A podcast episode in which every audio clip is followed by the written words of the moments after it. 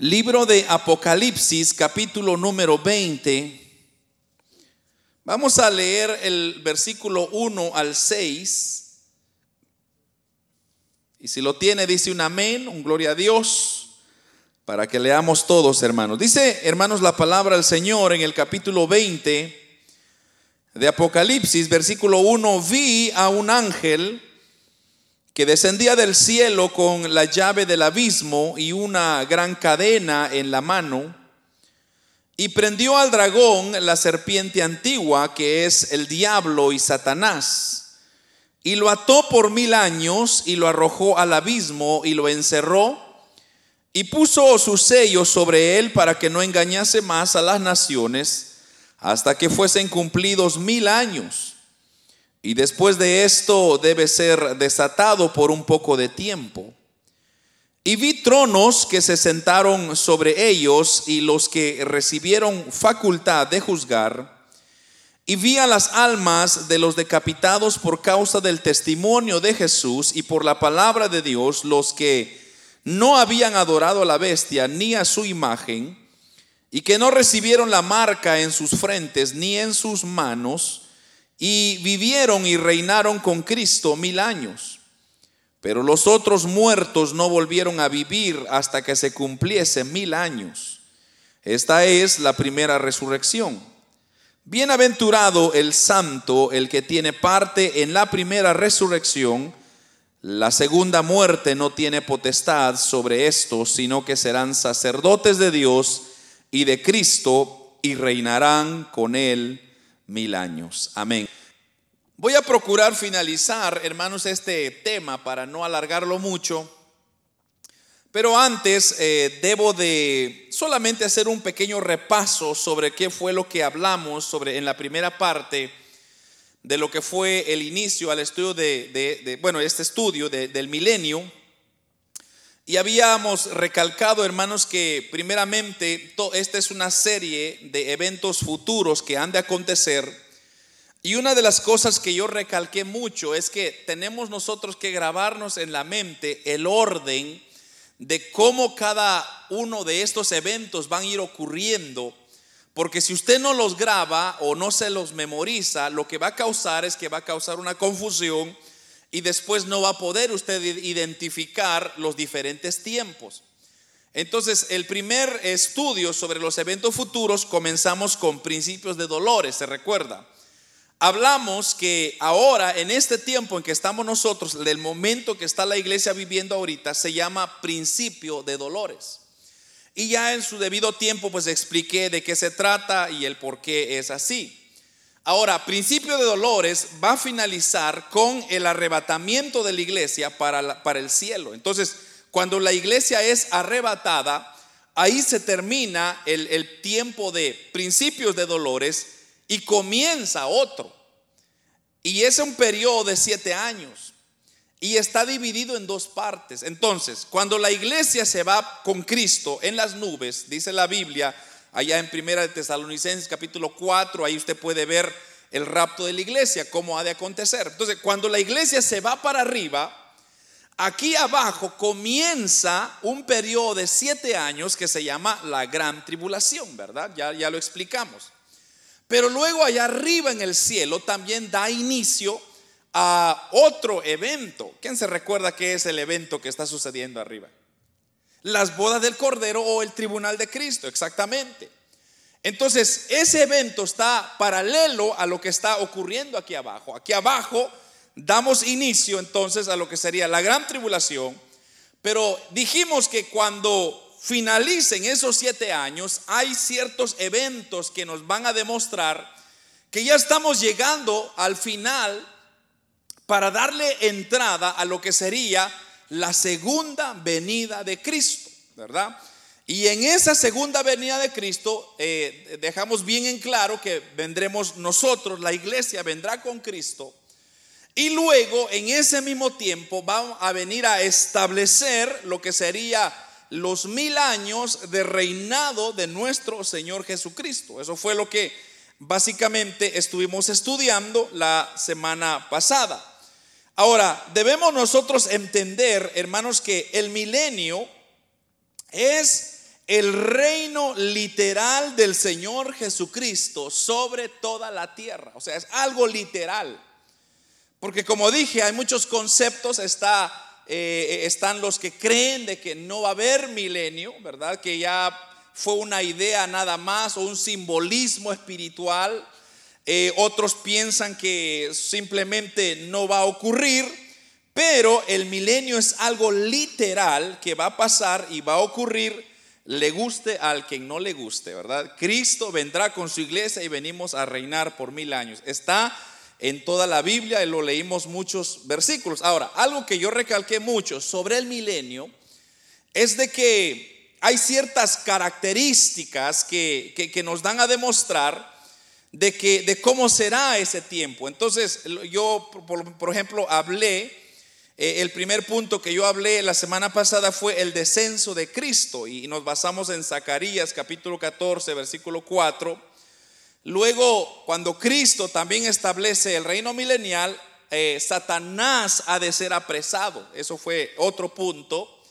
Eh, el tercer punto que hablé fue que también el retorno del Espíritu Santo, o sea, el Espíritu Santo ha de venir juntamente con la iglesia y hicimos hincapié en que va a haber algún tipo de avivamiento en ese milenio porque el Espíritu Santo, una de las funciones del Espíritu Santo es redarguir los corazones de los humanos. Eh, y esto lo hemos dicho muchas veces, hermanos, el, predicador en realidad no tiene nada que dar. El predicador no tiene nada si el Espíritu Santo no redarguye las almas.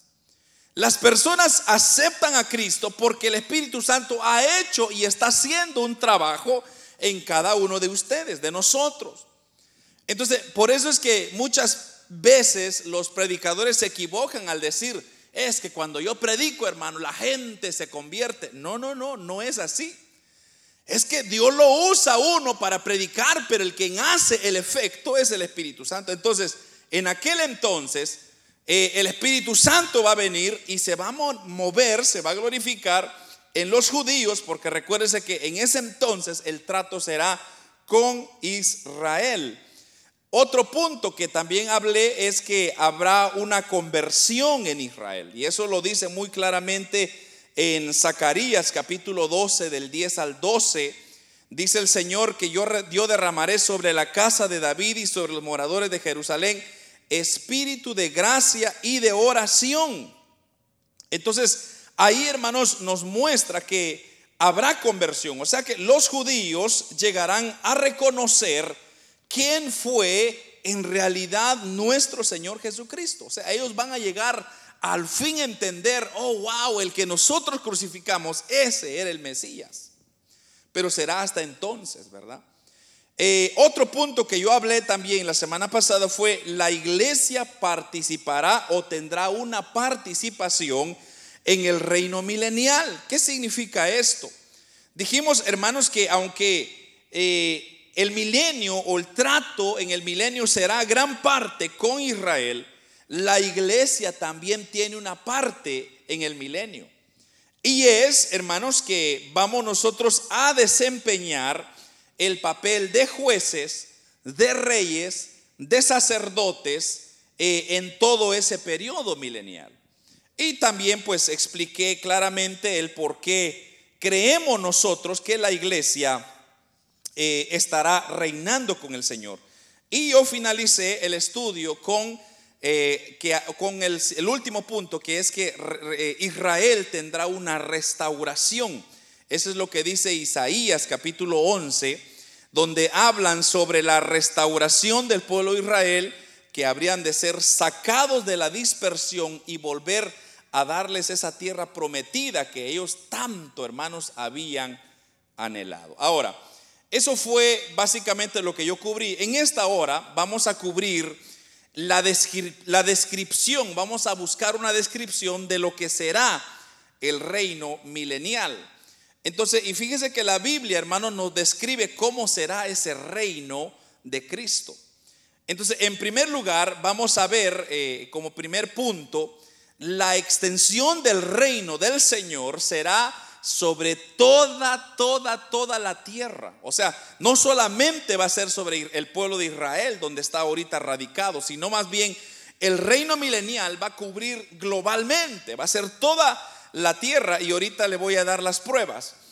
Algunos han llegado a pensar que como el reino es un cumplimiento de las promesas hacia Israel, entonces ellos piensan que el reino se va a establecer o va a ser solo para Israel, pero no es así, ese es un error, ya que hay muchos pasajes en la Biblia que nos hablan de que el reino de Cristo será sobre toda la tierra y también no solamente sobre el Estado de Israel. Mire lo que dice el libro de los Salmos, Salmos capítulo número 2, eh, versículo 8 donde dice, pídeme y te daré por herencia las naciones y como posesión tuya los confines de la tierra. Entonces ahí estamos viendo claramente, este versículo nos habla sobre ese diálogo entre el Padre y el Hijo y le dice el Padre, pídeme y te daré por herencia a qué? ¿A solo Israel?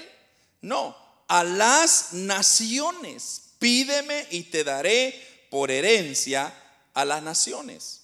Eh, también en el capítulo 72 del libro de los Salmos, usted va a ver eh, ahí, eh, versículo 8, Salmo 72, 8, dice, dominará de mar a mar y desde el río hasta los confines de la tierra. Claramente, nosotros podemos ver también, hermanos, que será una extensión mundial, ¿verdad? Y también aclaramos que la capital será Jerusalén. Eso es muy importante reconocer que en el milenio va a haber una capital y esa capital va a ser Jerusalén. O sea que podríamos nosotros decir que Jerusalén será la capital del reino donde, hermanos, eh, se nos da la dimensión de qué tamaño será, cómo va a ser Recuérdese usted que ahí se va a levantar un templo nuevo de adoración y en ese templo va a estar sentado nuestro Señor Jesucristo. Entonces, e, ese templo, hermanos, va a ser maravilloso, va a ser, va a ser algo precioso. Pero el estudio de esta noche, hermanos, eh, vamos a, continuar ese pedacito que dejamos en, eh, eh, escapando porque en realidad no lo finalizamos, solo nos quedamos en esa parte que la capital de Jerusalén, o perdón, la capital del reino milenial será Jerusalén. Pero eh, habían unas cuantas citas que yo no, no los di porque ya pues el tiempo se nos había venido encima. Eh, pero vamos a, leerlas porque creo que ameritan, hermanos, que nosotros la leamos. Y lo voy a invitar a que lea conmigo Zacarías, capítulo número 20 o perdón, 8, no 20, versículo 20 sería, Zacarías capítulo 8, versículo 20 al 23, dice la palabra del Señor, así ha dicho Jehová de los ejércitos, aún vendrán pueblos y habitantes de muchas ciudades, y vendrán los habitantes de una ciudad a otra y dirán, vamos a implorar el favor de Jehová y a buscar a Jehová de los ejércitos. Yo también iré. Versículo 22. Y vendrán muchos pueblos y fuertes naciones a buscar a Jehová de los ejércitos en Jerusalén y a implorar el favor de Jehová. Versículo 23. Así ha dicho Jehová de los ejércitos. En aquellos días acontecerá que diez hombres de las naciones de toda lengua tomarán del manto a un judío, diciendo, iremos con vosotros, porque hemos oído que Dios está con vosotros. Entonces, en este pasaje nosotros vemos, hermanos, con toda claridad, que todas las naciones subirán a Jerusalén. Porque en Jerusalén es donde el Señor estará y ahí, hermanos, subirán para implorarle, exaltarle, glorificarle. De manera que Jerusalén será el centro de adoración durante el milenio. Y le voy a dar otra cita para que quede bien, bien en claro eso. Y es en Zacarías capítulo 14, versículo 16, en unos capítulos más adelantitos. Mire lo que dice. Y todos los que sobrevivieron, o perdón, voy a leer otra vez, y todos los que sobrevivieren de las naciones que vinieron contra Jerusalén, subirán de año en año para adorar al rey, a Jehová de los ejércitos, y a celebrar la fiesta de los tabernáculos. Aquí vemos con toda claridad que todas las naciones también subirán, dice, de, año en año, todos los años, para adorar al rey que habitará en Jerusalén. Y también para celebrar la fiesta de los tabernáculos. Es decir, que las fiestas judías van a seguir como ese ritual, ¿verdad? Que el templo se, se ha de construir en el milenio y en ese templo, hermanos, se han de también hacer holocaustos y sacrificios que ofrecerán durante ese tiempo. Por ejemplo, ellos van a continuar con esa idea, esa tradición que se hizo en el tiempo de Moisés, pero que ahora no será, hermanos, eh, igual como figuras que anunciaban un sacrificio venidero, sino que ahora esas figuras van a señalar aquel único sacrificio que fue hecho en la cruz del Calvario. Entonces, nótese usted la diferencia.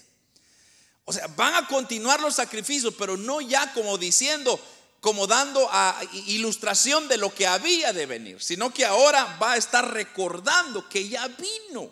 Ese sacrificio ya se hizo en la cruz. Entonces ya está hecho, ya está terminado, ¿verdad?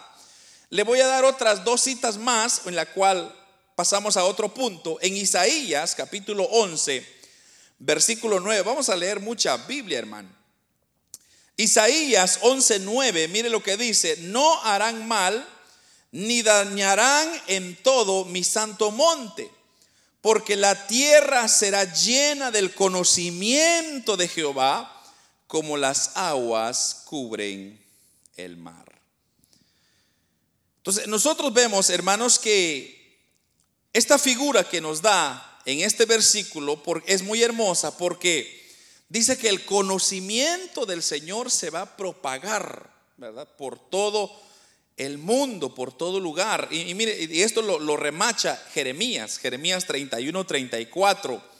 Jeremías 31, 34 dice, y no enseñará más ninguno a su prójimo, ni ninguno a su hermano diciendo, conoce a Jehová, porque todos me conocerán desde el más pequeño de ellos hasta el más grande, dice Jehová, porque perdonaré la maldad de ellos y no me acordaré más de su pecado. Entonces aquí habrá, aquí le está diciendo que no habrá necesidad de que nadie le diga, te voy a enseñar quién es Jehová, sino más bien ellos dicen, todos me van a conocer, pero eso de todos me van a conocer es porque Él se dará a conocer a todas las naciones, a todos los pueblos, a todo lo que restará en aquel entonces.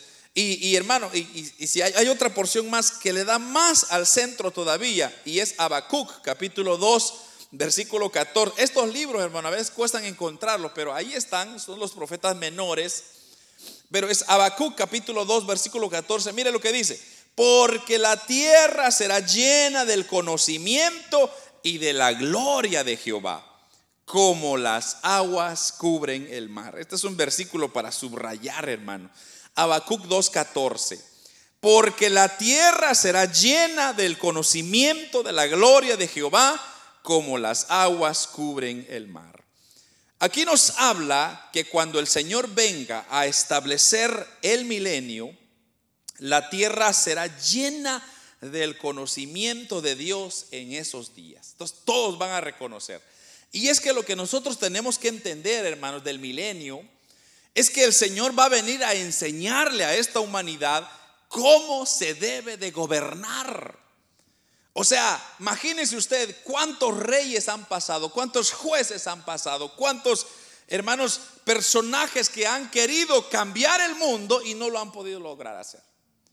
Pero luego en el reino milenial, Cristo será el rey, el Dios, el Señor, el quien va a guiar todo, hermano, y nada se va a mover si no le piden permiso a Él. Ahora, es lo que vamos a, estudiar ahora, y es cómo, qué maravilloso va a ser ese tiempo, hermanos, cuando vamos a ver a un Dios justo, a un Dios real, a un Dios de amor, a un Dios que en hermanos no hay, no, no hay falta, no hay errores. Eso es precioso.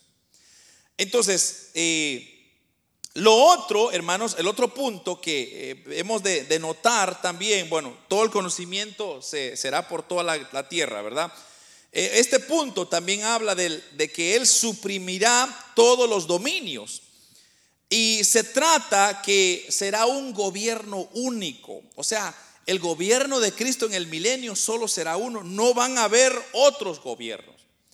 O sea, como hoy en día, ¿verdad? Hay un gobierno para El Salvador, para Guatemala, México, Estados Unidos, etcétera. En ese en el milenio no va a haber otros otros reinos, solo el reino y el gobierno de nuestro Señor Jesucristo. Todas las naciones, hermanos, no tendrán reino, no tendrán rey, sino el único rey es nuestro Señor Jesucristo, porque así lo dice Primera de Corintios. Mire lo que dice Primera de Corintios, capítulo 15, versículo 24 al 25. Primera de Corintios, capítulo 15, versículo 24 y 25 dice, luego del fin, cuando entregue el reino al Dios y Padre, cuando haya suprimido todo dominio, toda autoridad y potencia, porque preciso es que Él reine hasta que haya puesto a todos sus enemigos debajo de sus pies. Entonces, aquí se nos habla con claridad que cuando el Señor venga a gobernar, Él suprimirá todo dominio, toda autoridad y toda potencia, dice. Entonces todos estarán sujetos al Rey único, que es nuestro Señor Jesucristo. Aquí completamente, o aquí completamos, hermanos, esta descripción de lo que será el reino milenial.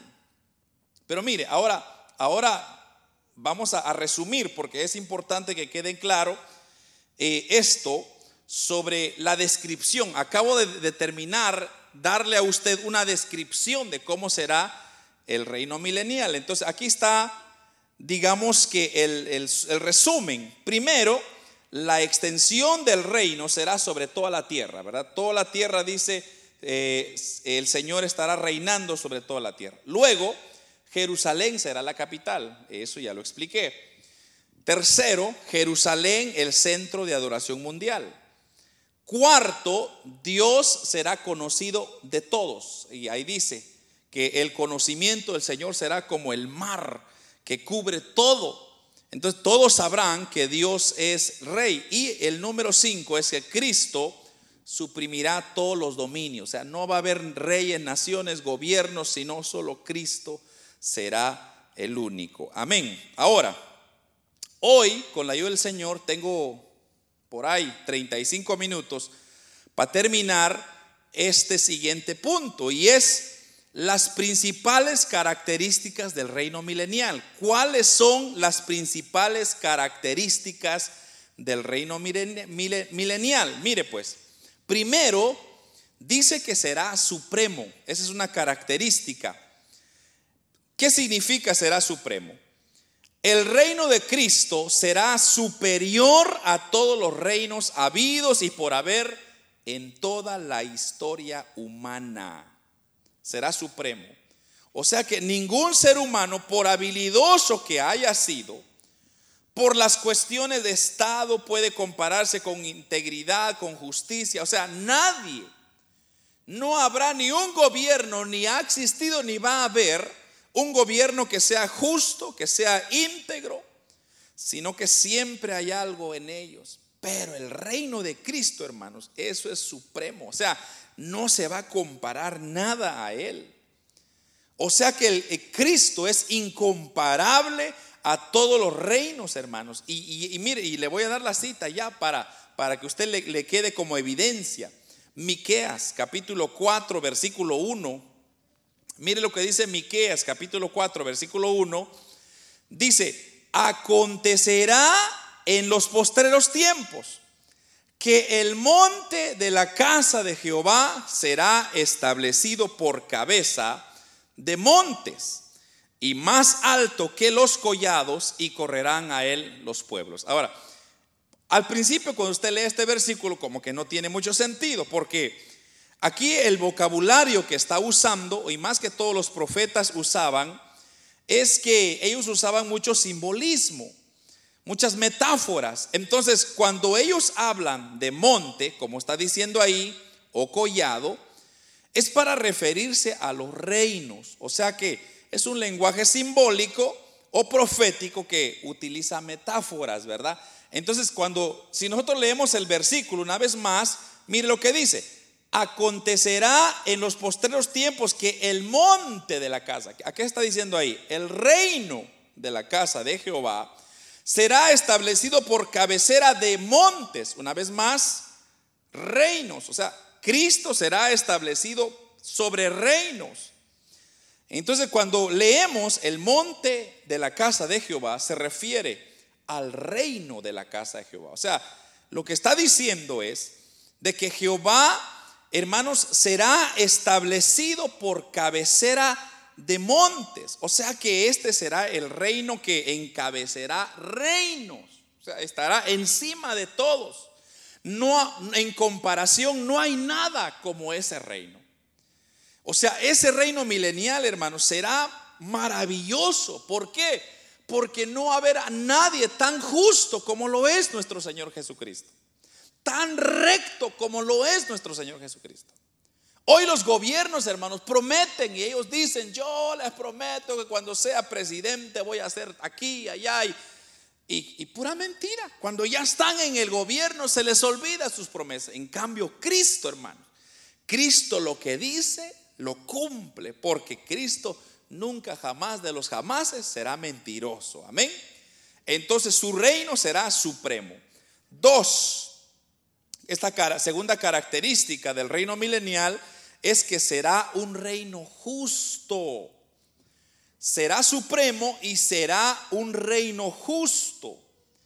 El mundo en que vivimos está plagado de injusticia. Y donde quiera que miramos siempre hay mucha injusticia.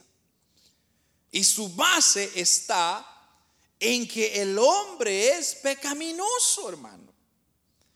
Vemos que el rico oprime a los pobres.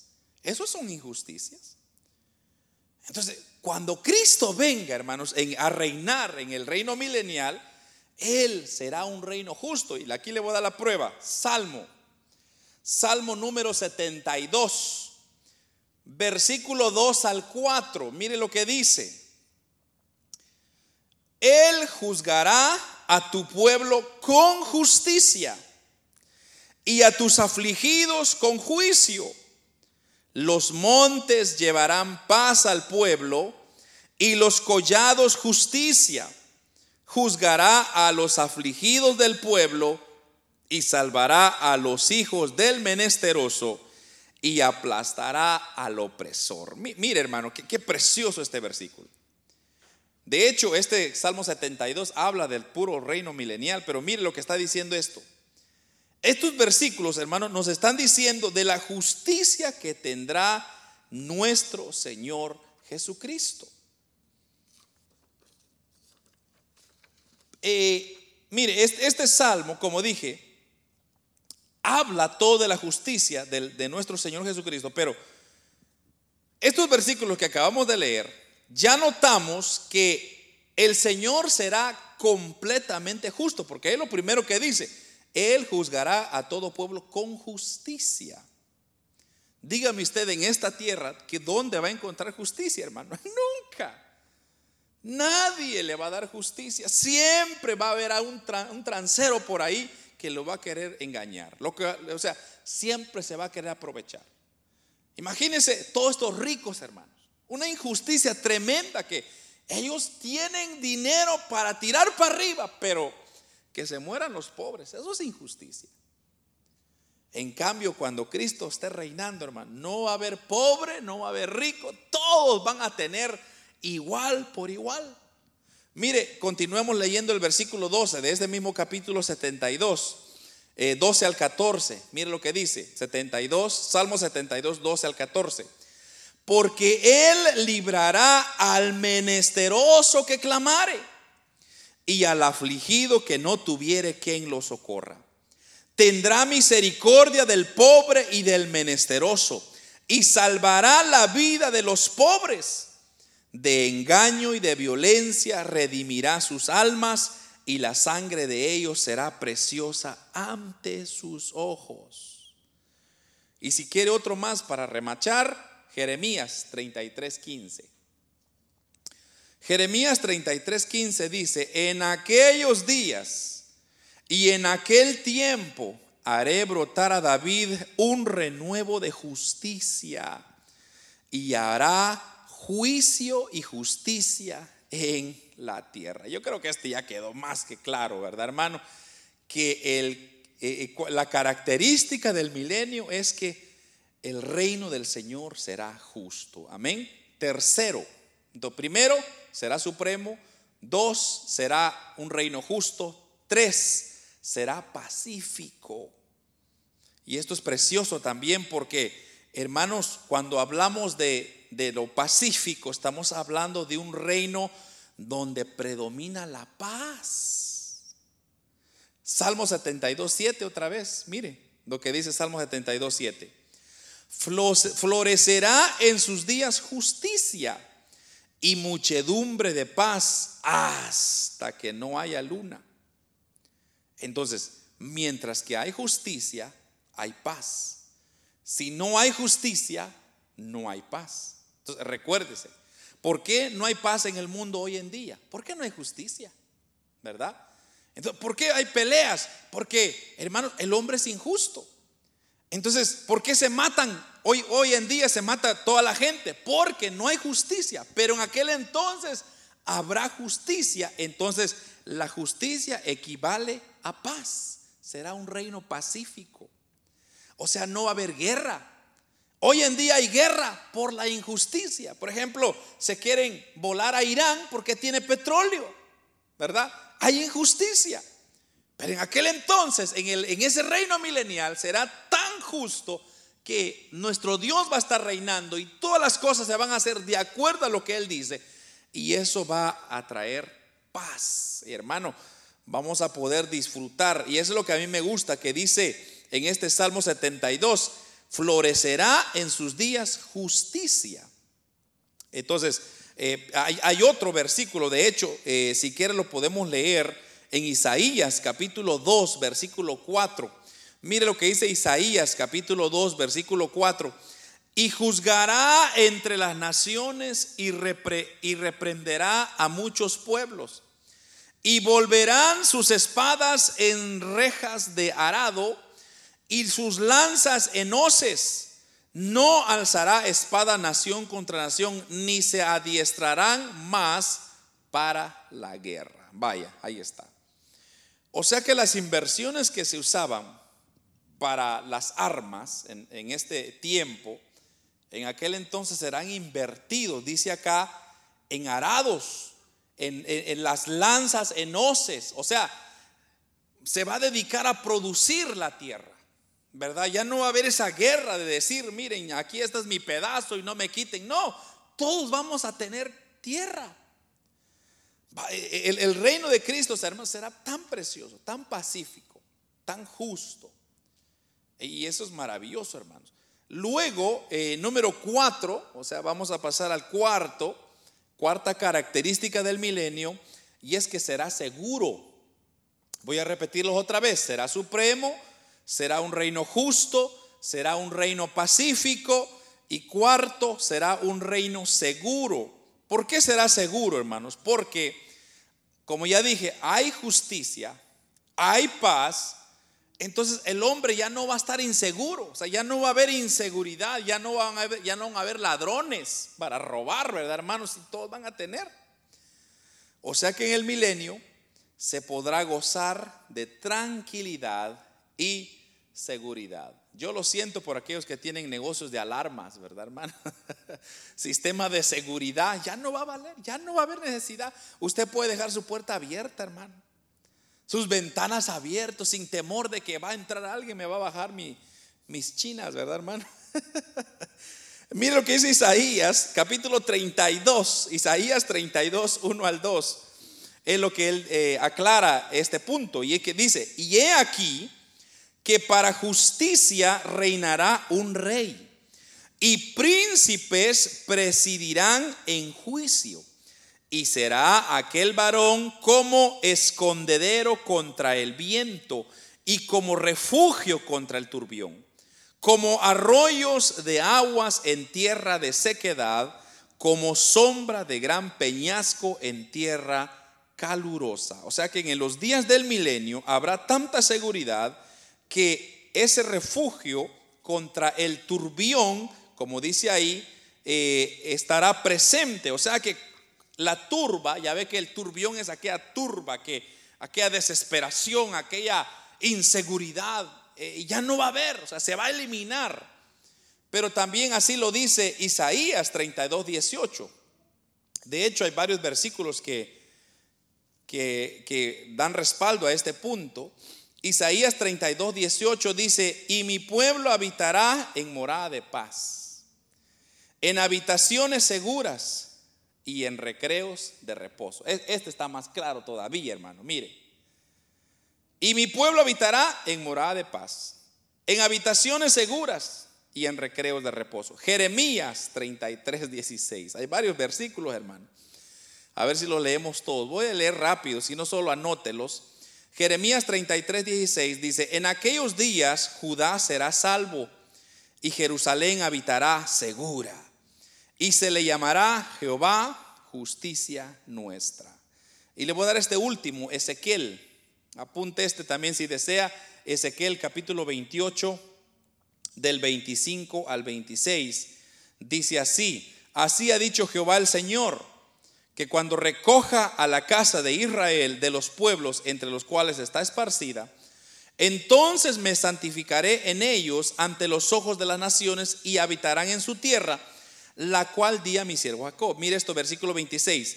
Y habitarán en ella seguros y edificarán casas y plantarán viñas y vivirán confiadamente cuando yo haga juicio en todos los que despojan en sus alrededores y sabrán que yo soy Jehová Dios. Amén. Aquí podemos corroborar que el milenio será seguro. La quinta, hermanos, eh, característica con la cual cerramos este, este periodo es que será un reino feliz. Amén. Será un reino supremo, será un reino justo, será un reino pacífico, será seguro y será un reino feliz. ¿Por qué será feliz, hermanos? Porque es lógico. Si el milenio es como hemos dicho, hermanos, entonces es fácil entender que los que vamos a morar en el milenio va a ser un tiempo de felicidad. ¿Por qué, hermanos? Porque todas las satisfacciones del hombre serán saciadas, o sea, serán satisfechas. O sea, usted no tendrá necesidad de nada, pues. El Señor lo proveerá todo. Entonces toda la gente va a ser feliz. ¿Por qué hay tanta miseria hoy en día? Por la pobreza, por la violencia, por la injusticia, porque hay turbias y todo, por, por, la, la, inseguridad, por, por tantas situaciones. Pero en cambio, en el reino de Cristo será tan perfecto que no habrá necesidad de nada de eso. Toda la gente será feliz. No habrá razón para llorar. Aleluya. Mire lo que dice Isaías 51:11. Ciertamente volverán los redimidos de Jehová. Volverán a Sión cantando y gozo perpetuo habrá sobre sus cabezas. Tendrán gozo y alegría y el dolor y el gemido huirán. Aleluya. Ya no va a haber dolor, hermano. Ya no va a haber gemido, ya no va a haber queja, sino que solo habrá gozo. Esto será un reino feliz. Eh, Isaías también, capítulo 65, Isaías 65, 18 al 19 también corrobora esto. Dice, más os gozaréis y os alegraréis para siempre en la casa que yo he creado. Porque he aquí que yo traigo a Jerusalén alegría y a su pueblo gozo, y me alegraré con Jerusalén y me gozaré con mi pueblo y nunca más se oirán en ella voz de lloro ni voz de clamor. Qué palabras, hermanos, más consoladoras que aquí se nos muestran. Entonces, estas son las cinco características del reino milenial. Tengo 15 minutos todavía, la cual creo que voy a finalizar. Ahora, además de estas características, hermanos, vamos a hacer mención de algunas transformaciones que se producirán durante el reino milenial. Y ya les voy a ir explicando a qué me refiero. Primero, eh, la primera transformación que va a ocurrir es que las bestias habitarán pacíficamente. Eso es muy importante reconocerlo. Eh, eso lo dice Isaías, capítulo 11, versículo 6 al 8. Morará el lobo con el cordero y el leopardo con el cabrito se acostará. El becerro y el león y la bestia doméstica andarán juntos y un niño los pastoreará. La vaca y la osa pasarán, sus crías se echarán juntas y el león como el buey comerá paja y el niño de pecho jugará sobre la cueva del áspid y el recién destetado extenderá su mano sobre la caverna de la víbora. Mire, entonces las bestias van a estar habituadas, inclusive ellos serán transformadas, o sea, van a hacer una transformación, porque vuelvo a repetir, hermanos, el reino milenial de Cristo será tan perfecto. Y eso es lo que el pueblo de Israel hasta ahorita ha estado buscando. O sea, ellos han querido agradar a Dios, hacer las cosas, pero hay injusticia aún todavía. Pero llegará un día cuando todo eso, hermano, injusto se convertirá en justicia y entonces hasta las bestias, hermanos, habitarán pacíficamente. usted va a tener de, de, de, ¿cómo se dice? De pet a un león ahí en su casita y no va a pasar nada, de mascota, ¿verdad? A un leoncito y, yo voy a tener unos dos leones tal vez y usted tal vez cuatro leones. pero la idea es que aquí está hablando de que el lobo morará con el cordero. Y usted sabe que el lobo, su, carne favorita es el cordero, ¿no? Eh, otro elemento, hermanos, que, que se transformará en la naturaleza durante el reino milenial es que reverdecerá el desierto. Y esto está muy interesante también porque así lo dice Isaías 32:15. Hay varias citas acá, eh, si quiere se los doy de una vez para que usted los anote, pero solo voy a leer Isaías 32:15. Eh, Isaías 35, 1 al 2 y también el versículo 7 del capítulo 35. Isaías 41, 18 al 20. Pero leamos Isaías 32, 15. Mire lo que dice Isaías 32, 15. Hasta que sobre nosotros sea derramado el Espíritu de lo alto y el desierto se, se convierta en campo fértil y el campo fértil sea estimado por bosque. Así que leamos el siguiente, si me pone ahí en la pantalla, 35, capítulo 35 de Isaías 1 y 2. Eh, mire lo que dice, se alegrará el desierto o se, se alegrarán el desierto y la soledad. El yermo se gozará y florecerá como la rosa, florecerá profusamente y también se alegrará y cantará con júbilo la gloria del Líbano le será dada, la hermosura del Carmelo y del Sarón y de Sarón ellos verán la gloria de Jehová y la hermosura del Dios nuestro. Amén. Como le digo, si usted lee las otras porciones, también apoyan este punto. Eh, también, hermanos, la tierra aumentará su fertilidad. Algo que nosotros hemos estado viendo y usted puede ver en las noticias que la gente está preocupada porque la tierra ya no está produciendo como debería ser. Y le están echando culpa al calentamiento global, ¿verdad?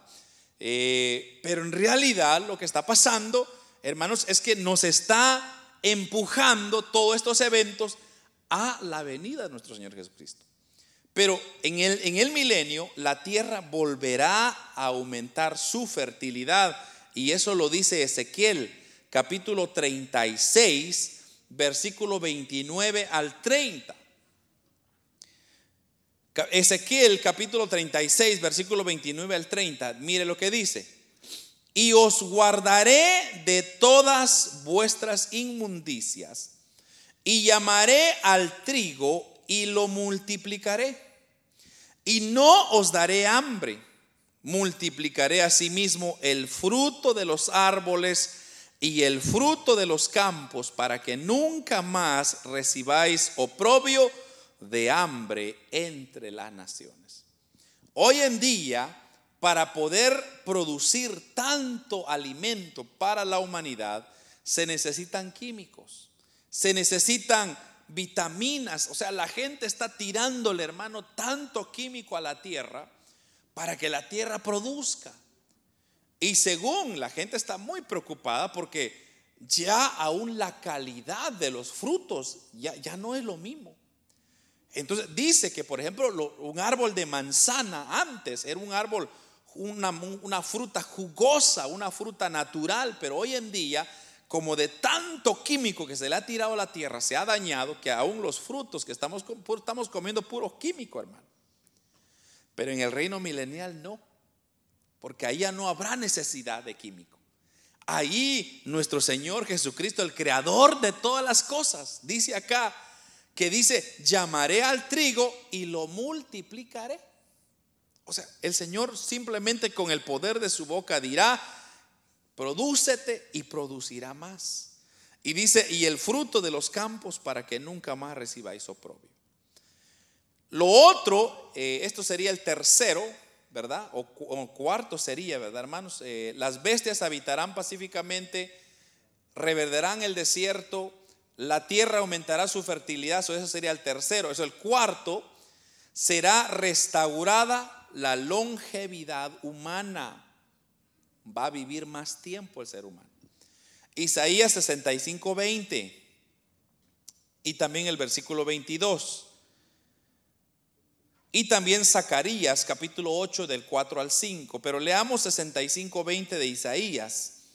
Dice, no habrá más ahí niño que muera de pocos días, ni viejo que sus días no cumpla, porque el niño morirá de cien años y el pecador de cien años será maldito. Está hablando de que se le ha de extender, ¿verdad? La vida, la longevidad a los humanos. Y mire lo que dice el versículo 22, no sé si me ponen el versículo 22 ahí porque no lo, no lo anoté, 65-22, no edificarán para que otro habite, ni plantarán para que otro coma, porque según los días de los árboles serán los días de mi pueblo, y mis escogidos disfrutarán la obra de sus manos. ¿Cuánto dura un árbol, hermano? ¿Cuánto vive un árbol? Entonces, en aquel entonces se ha de extender la longevidad humana, porque recuérdese usted que aún antes, ¿qué es lo que nos está acabando a nosotros tan rápido? Es lo que he venido hablando, por ejemplo, todos esos químicos que nos estamos comiendo, todo el, medio ambiente que se que la contaminación que hay, todo eso nos está acabando más. Y usted se da cuenta, hermano, hace, hace unos años atrás las personas vivían más de 100 años, no usted se recuerda por lo menos mis abuelos, hermanos, ellos tienen, tienen años todavía y están vivos. Algunos tal vez ya pasaron, pero eh, eh, vivieron tantos años. Hoy en día, la, juventud ya de 30 años ya está quejando dolor de espalda, hermano. Y, está tan joven, imagínense llegar a los 60 con dolor de espalda. Mejor llévame, Señor, ¿verdad? Eh, quinto dijimos, sexto sería, el sexto punto sería, ¿verdad, hermanos? O el quinto. Quinto, va. El quinto punto con la cual terminamos es que las enfermedades desaparecerán. Aleluya. Así que ese dolor de espalda ya no más, hermano. Dolor de cabeza ya no más. Eso lo dice Isaías también, capítulo 35, del 5 al 6. Mire lo que dice. Entonces los ojos de los ciegos serán abiertos y los oídos de los sordos se abrirán. Entonces el cojo saltará como un ciervo y cantará la lengua del mudo, porque aguas serán cavadas en el desierto y torrentes en la soledad.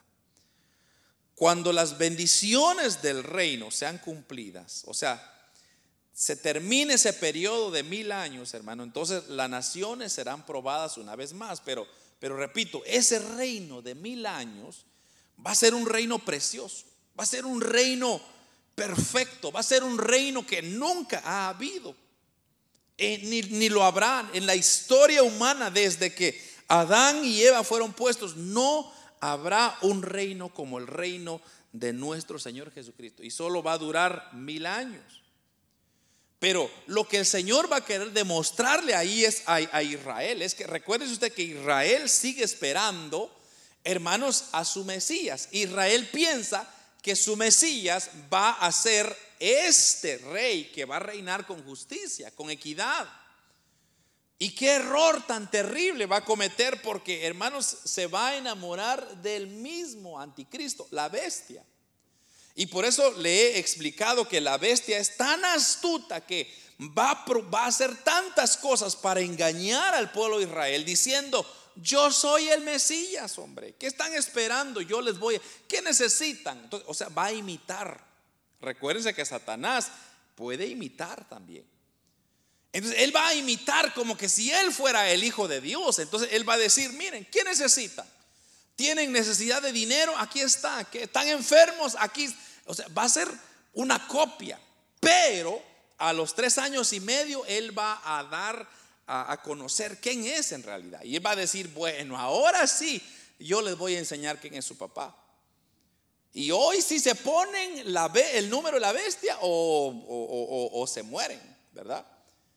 Pero entonces cuando Cristo venga a reinar, hermanos, por esos mil años, ese reino será precioso, porque será justicia, habrá paz, habrá gozo, hermano, será, será un tiempo especial donde no habrán peleas, no habrán eh, injusticias, hermano, todo estará controlado por nuestro Señor Jesucristo. Y usted recuerde que nuestro Dios es perfecto. Dice la Biblia, sin manchas y sin arrugas. O sea que toda decisión que Él tome será perfecto. Todo lo que Él diga será perfecto. Y será maravilloso ese tiempo porque nosotros estaremos ahí reinando con el Señor. Amén. Ahora recuérdese también que la iglesia, como ya lo mencioné, tendrá un gran parte en ese reino milenial y nosotros estaremos reinando naciones. Otros van a ser jueces, otros van a ser reyes, otros van a ser sacerdotes. Y eso todo depende de lo que usted hace en esta tierra, recuérdese. Entonces, si usted quiere un tipo de rey, pues fájese, hermano, por la obra del Señor, por la causa de Cristo. Si usted quiere ser sacerdote, fájese, porque si no, le va a quedar mirar. Ojalá que no, todos vamos a participar en algo. Entonces, Satanás, hermanos, será soltado de su prisión. Y recuérdese, yo aclaré esto al principio porque si usted se recuerda cuando leímos eh, el capítulo 20 de Apocalipsis, dice que vi a un ángel que descendía del cielo con la llave del abismo y una gran cadena en la mano. Y prendió a Satanás o al dragón o la serpiente antigua, que es el diablo y Satanás, y lo ató por mil años. Entonces, recuérdese que Satanás todavía no ha sido puesto en el infierno, sino encarcelado en un abismo. Ahora, yo aclaré que esas cadenas que está hablando eh, Apocalipsis no son cadenas físicas, ¿verdad? Literales, porque, hermanos, Satanás tiene poder también. Entonces son cadenas espirituales que se le van a poner y se lo van, lo van a encerrar en un abismo. Pero cuando llega el cumplimiento de los mil años, porque mire lo que dice Apocalipsis 27, capítulo 7, que no lo leímos, pero lo voy a leer rapidito, 7 al 10. Cuando los mil años se cumplan, dice, Satanás será suelto de su prisión y saldrá a engañar a las naciones que están en los cuatro ángulos de la tierra, a Gog y a Magog a fin de reunirlos para la batalla, el número de los cuales es como la arena del mar, y subieron sobre la anchura de la tierra y rodearon el campamento de los santos y la ciudad amada, y de Dios descendió fuego del cielo y los consumió. Versículo 10. Y el diablo que los engañaba fue lanzado en el lago de fuego y azufre donde estaban la bestia, el falso profeta, y serán atormentados día y noche por los siglos de los siglos. Ahora, recuérdese usted que ya después del milenio, ya viene entonces lo que sería el gran juicio del gran trono blanco, el juicio del gran trono blanco, que es donde serán juzgados Satanás, la bestia, el falso profeta y todos aquellos que no creyeron en el Señor. Entonces, recuérdese, hasta ese punto todavía el infierno no ha sido estrenado. Ahorita es un abismo donde están llegando todos los que mueren sin Cristo. Ahí están esperando, ahí están esperando. Pero cuando llega el fin del milenio, entonces va a haber una, una corte donde van a pasar a dar cuenta y dependiendo del grado de maldad van a ser lanzados al infierno y ellos van a, dice ahí el último versículo, eh, serán atormentados día y noche por los siglos de los siglos. O sea que ahí, hermano, se inaugurará el infierno y el infierno no será nada provechoso. Pero ese es otro tema que vamos a hablar más adelantito. Entonces, eso es lo que va a pasar después del milenio. Pero le dejo con esa pista y con la ayuda del Señor, si Él no ha venido todavía aún por nosotros, aquí estaremos estudiando esos últimos temas. Ya casi terminamos, hermano, todos los temas. Eh, ya llevamos que casi 50, casi como 40 temas que hemos hablado de doctrina y ya quedan unos cuantos y yo no sé para dónde nos va a llevar el Señor después, pero lo único que sé es que seguimos aprendiendo. Amén, hermanos. Hay mucho que aprender, hermano. O sea, uno no, uno, esto es lo que yo le estoy dando, solo la superficie, ¿verdad? De todo. Podríamos predicar en tanto detalle, hay mucho detalle, hay mucha confusión. Eh, por ejemplo, hay personas que, como ya lo dije al principio, piensan de que el milenio es un, eh, todo es un invento, otros piensan que el milenio son figuras nada más. Eh, hermano, pero qué errado están, porque ya comprobamos a través de la Biblia que el milenio es algo literal, es un reino literal que el Señor Jesucristo va a desarrollar en esta tierra. Amén, hermanos. Oramos entonces, Padre que estás en el cielo, te damos gracias.